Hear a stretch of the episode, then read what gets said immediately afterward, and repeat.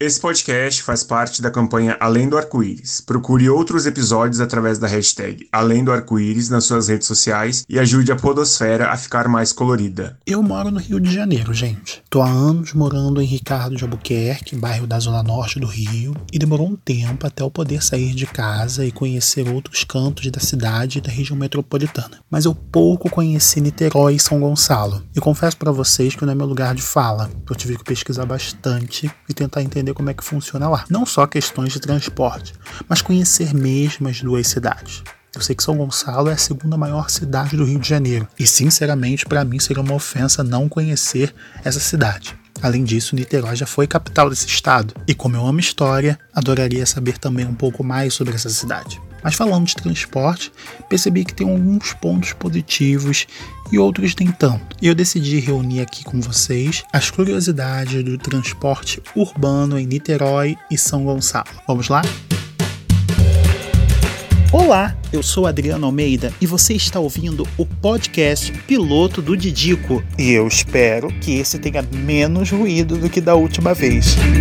Então, gente, fui pesquisar um pouquinho sobre Niterói. E eu percebi que, de uma certa forma, dado seu status político antigo, né, já foi capital do estado, né, a cidade tem um certo privilégio quanto à questão de mobilidade urbana. Um fato interessante que eu descobri é que ela tem acesso ferroviário e rodoviário a todo o interior do estado. Eu fico pensando em ferroviário e é muito contraditório, né? Até porque Niterói e São Gonçalo não possuem transportes por trilhos, né? Transporte de passageiros por trilhos. E eu acho que esse é um dos grandes problemas aí de Niterói e São Gonçalo. Eu falei há uns episódios atrás, quando eu estava falando de trem e metrô, da proposta da linha 3 que ligaria São Gonçalo, Niterói, né? Faria uma ampla conexão via transporte metroviário e que certamente facilitaria a vida de muitas pessoas que moram nesses dois municípios e em tantos outros. Mas não saiu do papel e isso faz com que Niterói só tenha ônibus urbanos como único meio de transporte intermunicipal. Ou seja, você só entra em Niterói por ônibus. Ah, mas calma lá, calma lá. Temos as barcas. Tá, as barcas vieram um tempo depois, mas mesmo assim não dão conta da quantidade de demanda que Niterói tem. Niterói tem dois grandes terminais: o João Goulart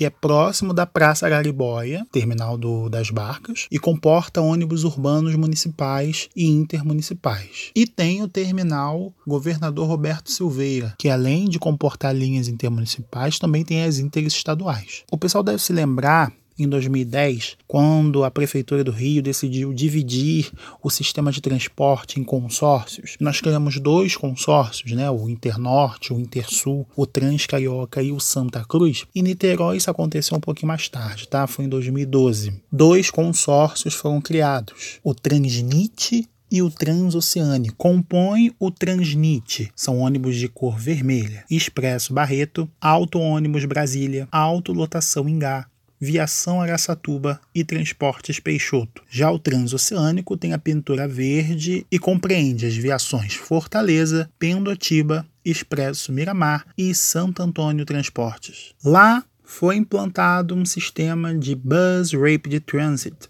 ou BRT. É um plano que, além de separar vias exclusivas para esses ônibus, também daria um maior conforto, retirando ônibus mais defasados por mais confortáveis e de entrada baixa que vão garantir mais acessibilidade às pessoas. Para ajudar também na locomoção da cidade, tanto dos ônibus quanto dos carros, algumas soluções de vias e viadutos, túneis foram criadas. Por exemplo, o túnel Chaguitas Cafubá, que foi em 2015, o túnel Santa Rosa São Lourenço e a linha azul, que é uma via expressa que ligaria o Largo da Batalha até a subida da ponte Rio Niterói, sem que se precise passar ali pela orla da Zona Sul e do centro de Niterói. Como eu falei, Niterói também tem o acesso por meio das barcas. Os passageiros embarcam na estação Praça Araribóia e em Charitas, com destino à Praça 15 de Novembro no Rio de Janeiro. Geralmente, o transporte é feito por barcas de grande porte e que tem capacidade de ir até 2 mil pessoas, num trajeto que dura cerca de 20 minutos. há algumas embarcações que têm comporte menor de pessoas, mas que levam mais rápido as pessoas, como por exemplo os chamados catamarãs. Niterói também tem um porto, é um dos principais do Brasil, onde ficam boa parte dos estaleiros nacionais e ainda cedia a Armada Brasileira e opera com base de apoio logístico offshore para a plataforma de petróleo. Sobre os trens, ou melhor, a ausência deles, até que existia um ramal para transporte de passageiros que ligava Niterói a Itaboraí, passando por São Gonçalo. Mas acredita que a ponte Rio-Niterói foi a responsável, ou melhor, uma das responsáveis para que o sistema fosse desativado? A sua desativação foi feita em 2007 e uma empresa estatal operava essa linha. Ela foi desativada e, com isso, alguns trilhos foram removidos, outros foram revitalizados para que sejam atrativos turísticos. Parte do que sobrou o ramal ferroviário deve servir para a construção da linha 3 do metrô, que vai ligar Niterói, São Gonçalo e Itaboraí. Esse projeto conta com 16 estações e 37 quilômetros de extensão, mas como vocês sabem, isso ainda não se concretizou. E vocês acreditam que também tem uma proposta de ligação subterrânea entre Rio e Niterói? Sim, o projeto prevê a construção de uma linha submersa à Baía de Guanabara e que ligaria o Parque do Flamengo até o Graguatá. Há também uma outra proposta em relação a isso de ligar a linha 2 do metrô até Niterói, fazendo uma ligação com a Cruz Vermelha no Rio, passando pelo Largo da Carioca, Praça 15 e debaixo d'água pela Baía de Guanabara até a Estação das Barcas de Niterói. Que doideira, hein?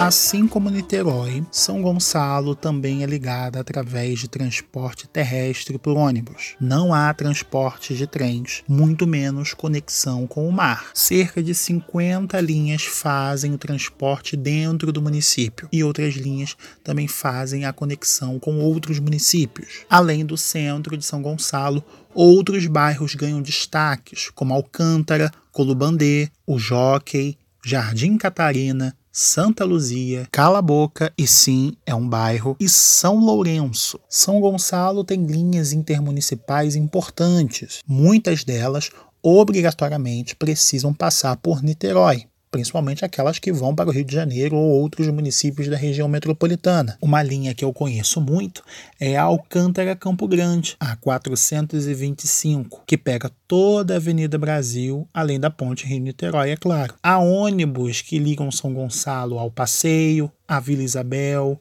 à Candelária, Meyer, Estácio, Madureira e Penha. Empresas importantes e conhecidas fazem parte desse sistema de transporte, como, as, como a Rio Ita, a Mauá, Aviação Galo Branco, Autoviação 1001, Coesa, Nossa Senhora do Amparo, Ingá, Rio Ouro e Viação Asa Branca. Há algumas propostas de extensão das barcas até São Gonçalo, facilitando o acesso da cidade ao Rio de Janeiro. Isso desafogaria o trânsito em Niterói e principalmente da ponte Rio-Niterói. A princípio, essa estação das barcas ficaria no bairro de Gradim, mas há também uma proposta mais barata de implantação próxima ao piscinão de São Gonçalo. Percebe-se de que a grande dificuldade desses dois municípios é de se integrar à capital capital. Não que a locomoção entre os bairros seja muito complicada, apesar de que só quem vive sabe, né? Mas me parece que os dois municípios precisam de soluções melhores para conectá-las à capital. A ponte Rio-Niterói recebe um fluxo de carros muito grande e as barcas muitas das vezes não comportam a quantidade de gente. Acho que um grande boom também para essa área é a criação da famosa linha 3. Acredito que facilitaria muito o fluxo de trânsito dentro dentro dos dois municípios, facilitaria a conexão com as barcas e,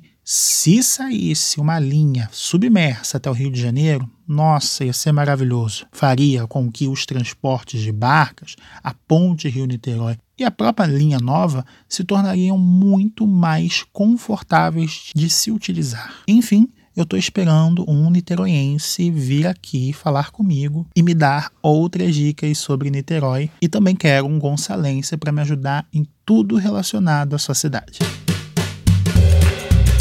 Gente, Se você curtiu, tem alguma crítica, alguma sugestão, mande para o meu e-mail adrialmeidaufrj.gmail.com Me segue no Instagram, me chama de Didico, segue lá, pode procurar que você vai achar. Amanhã a gente vai tentar comparar o que tem em São Paulo que a gente pode copiar e colar. Até a próxima. Esse podcast faz parte da campanha Além do Arco-Íris. Procure outros episódios através da hashtag Além do Arco-Íris nas suas redes sociais e ajude a Podosfera a ficar mais colorida.